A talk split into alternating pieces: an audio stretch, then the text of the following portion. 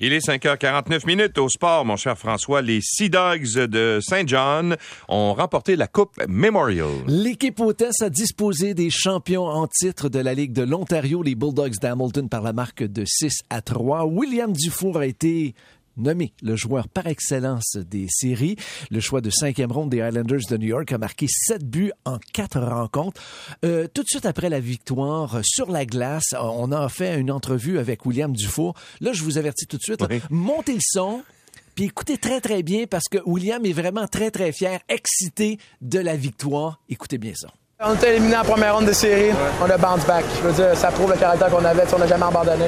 Ça a été facile. de- sais, quand on est retourné à la maison après qu'on s'est fait éliminer, de pas revenir. Je veux dire, juste avoir de tête devant nous autres, pour revenir. Puis les gars, on, comme, on dialed in. Tu sais, dès jour 1, on s'est entraîné, on a pratiqué tellement fort, puis là, on est champion. C'est pas toi qui pré- présentais des, euh, des extraits de sonores d'une chanson qui était rendue bilingue, là? Oui, oui, était- hier, oui. Ben, Ça Oui. ressemble un petit Ça peu à ça. ressemble un peu à ça. Ça ressemble un petit peu à ça. Bon, à sa décharge, le gars était, il est à Ben Saint-Jean, oui. euh, Terre-Neuve, là. Tu sais, Ben oui. euh, euh, c'est ça? C'est je me ça, trompe pas? exactement. Alors, donc, ça se pourrait qu'il soit un peu confronté à l'anglais. Mais quand même, puis aussi, il y a toute l'excitation Ah, du match. T'as été sur l'adrénaline tout le long. Tu sors de là, t'es vainqueur, tout ça. euh, C'est sûr que le gars, il est, il est surexcité, là. Mais exactement. Donc, les Sea Dogs qui deviennent la troisième équipe de suite de la Ligue de hockey junior major du Québec à remporter les grands honneurs après le Titan d'Acadie Batters en 2018 et les Huskies de Rouyn-Noranda en 2019. En 2020-2021, le tournoi a été annulé en raison de la pandémie. C'est le 14e titre canadien pour les équipes du circuit Courteau. Le deuxième pour les Sea Dogs. Le premier a été remporté en 2011. Et belle victoire pour le CF Montréal contre les Sounders de Seattle. Et comment Mason Toy a marqué ses deux premiers buts en MLS en près de 11 mois? Il a permis au CF Montréal de l'emporter 2 à 1. Nommé titulaire par l'entraîneur Wilfred Nancy, il a marqué à la 18e et 62e minute de jeu sur deux passes décisives de Kai Kamara. Et dire qu'il n'y a pas si longtemps, les partisans de l'équipe disaient pourquoi ils ont été chercher Kai Kamara? Ça vaut vraiment pas la peine. Avec cette victoire, Montréal, 9 victoires, 6 défaites et 2 en prolongation.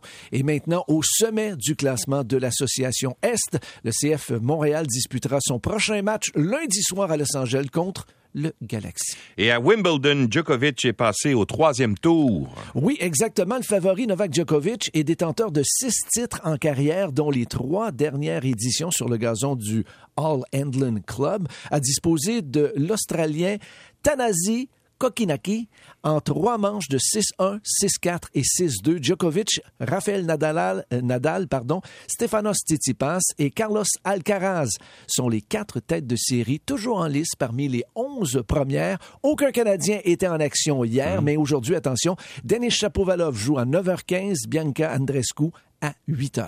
Et euh, transaction euh, assez payante dans la Ligue nationale hier. En tout cas, payante pour le gars. Oui. Le Wild du Minnesota a échangé les droits de l'attaquant Kevin Fiola aux Kings de Los Angeles en retour d'un choix de premier tour au repêchage de 2022, plus le défenseur de 19 ans, Brock Farber.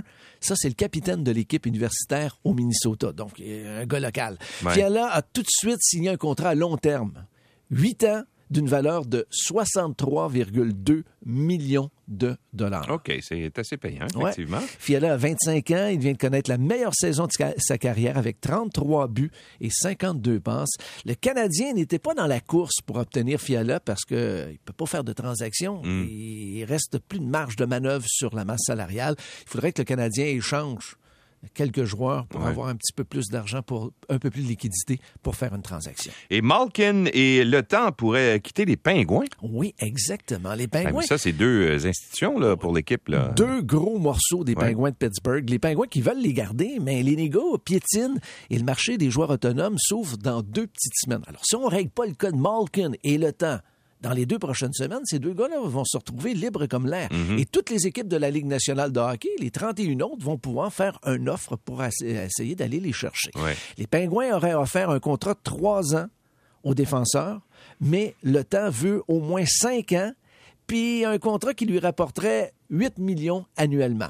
Parce que là, il y avait Le des... Temps à Montréal, ça ferait bien. Ben, c'est- exactement, parce qu'il y a plusieurs personnes qui disent ben, pourquoi que le temps, on pourrait pas l'avoir à Montréal? Ben, exactement. Euh, Mm. Maintenant qu'on n'a plus euh, chez Weber. Chez Weber a quitté, donc Ouais. ça a libéré un peut-être de la place euh, qu'on pourrait avoir, malgré qu'on n'a pas beaucoup d'argent pour euh, Ouais. négocier. Les Pingouins, contrairement aux Canadiens, ont de la place sur la masse salariale, environ 23 millions de dollars. Fait il reste encore de la place pour négocier avec Malkin et le temps. Puis comme tu viens de le dire, Louis, c'est deux gros morceaux, donc euh, on va peut-être essayer de les garder. Mais plusieurs rumeurs disent, euh, veulent que Christopher Le Temps à Montréal, ce serait peut-être intéressant pour solidifier un petit peu la défensive, parce qu'il y a toujours de points d'interrogation entre les deux poteaux. Exact. On ne sait pas ce qui va arriver avec Carey Price. Voilà. Alors, euh, ça serait peut-être une façon de solidifier un petit peu la défensive. Merci beaucoup, mon cher François. Il est 5h54 minutes. On s'arrête un tout petit moment et on revient sur les actualités avec Esther dans un tout petit moment. Restez là.